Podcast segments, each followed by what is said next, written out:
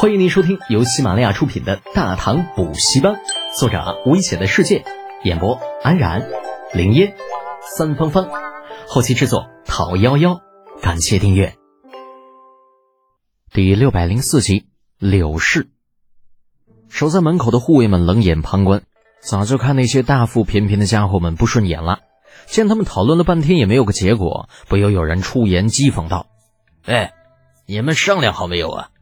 要是没有商量好，赶紧都滚蛋，别在这里碍眼，当心被侯爷撞见，打你们个生活不能自理。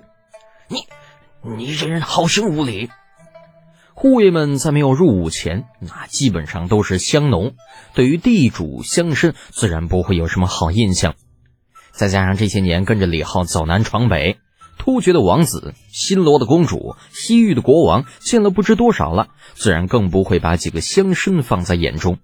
咧嘴一笑，哼，老子就是无礼了，怎么着？你能咬掉老子一根鸟毛吗？你，这位军爷息怒啊！呃，之前是我等不对，不该在侯爷宅邸门前逗留。柳姓中年人拉了同伴一把，上前拱拱手：“小姓柳。”呃，不知能否劳烦军爷通报一声侯爷，就说太原柳氏求见。哼，你这人倒是会说话。行，等着。护卫咧咧嘴，这次倒是没有再说什么怪话，跟同伴交代了一声之后，转身进了府门。人在屋檐下，怎能不低头啊？被一个普普通通的护卫如此教训，柳姓中年人又何尝不是憋屈的很？可是不能急呀。必须要忍。为了家中的田产，为了柳家的将来，反正这些人早晚都是要走的，没有必要为了一时的义气而坏了大事。想到最近流行于街头巷尾的那种新式屈原离，再想想最近官府统一丈量田亩，柳姓中年人开始变得患得患失起来。那位侯爷会见自己吗？万一不见，怎么办呢？彷徨无助间。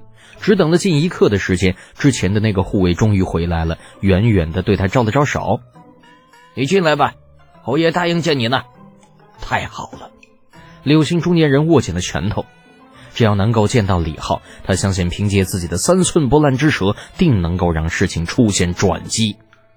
呃，多谢这位俊爷，呃，小小心意，不成敬意，俊爷拿去喝茶。来到护卫身边的时候，柳姓中年人自怀中摸出一片银叶子，悄悄向护卫手里塞去。不想那护卫却丝毫不被人，将银叶子拿在手中掂了掂，随手塞进怀里。带着柳姓中年人入府之前，还不忘对守在门口的同伴喊上一嗓子：“十两的！”这柳姓中年人目瞪口呆呀，这么大方的吗？谁家那门房收钱不是小心翼翼的？怎么偏生这位却要喊得尽人皆知呢？护卫似乎看出了他的疑惑，笑着说道：“哼，别奇怪，侯爷不禁止兄弟们赚点小钱只要不过分，百把十两的，侯爷根本就不在乎。”那好吧，是自己太没见识了。柳姓中年人暗自叹息了一声：“如此行事诡异的侯爷，真不知道一会儿见了是福还是祸呀。”辗转之间，进了两进院子。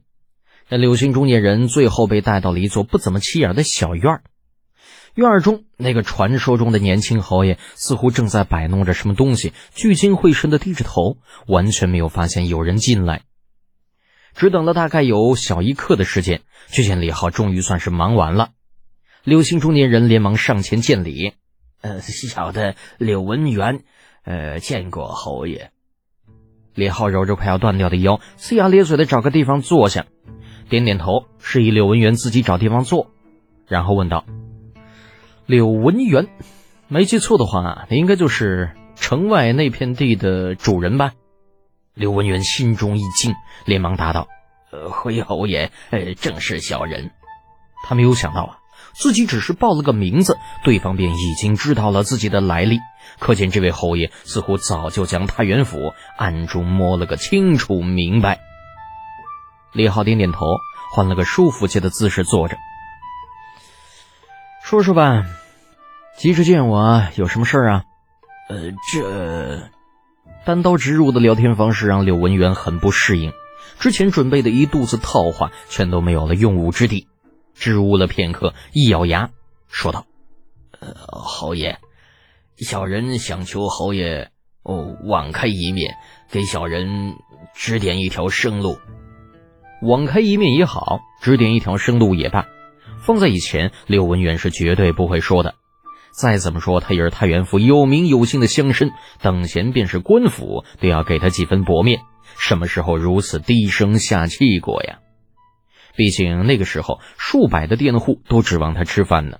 若是把他惹急了，一年不种地，这些个佃户闹僵起来，官府也要吃不了兜着走。但是这次不一样了，无论是合作社的出现，还是屈原离的流行，都是对以前那些个无田可耕的佃户十分有利的。那些佃户彻底抛弃了他，哪怕他将田租一降再降，也依旧没有人再来租他的地。偏生官府这个时候又来凑热闹，统一丈量田亩，而这么一闹，很快自己藏起来的那千余亩田地就会被翻出来。到时候不仅仅是以后要多交粮食，光是补以前的税就不知道要交多少罚金呢。这是柳文元生命无法承受之重。呃，侯爷，嗯，相信您之前应该做过一些调查，您应该知道。呃，之前闹事的那些人中间没有我。柳文元见李浩一直不开口，忍不住继续道：“小人其实也劝过那些同乡，让他们通过正常途径来申诉自己的委屈，可是小人人微言轻，呃，并不被人重视。”李浩突然打断了柳文元：“你觉得很委屈吗？隐瞒田产，隐瞒田产，偷漏税款。”你觉得委屈？呃，不，呃，小人不是这个意思。呃，小人的意思是说，呃，是说，刘文元额头隐隐的浮现起一层冷汗。你不用说了，站在私人的立场，我可以理解你们的做法。毕竟人不为己，天诛地灭嘛。不过站在官家的立场，你们这样做，损害的是大唐国家的利益，是百姓的利益。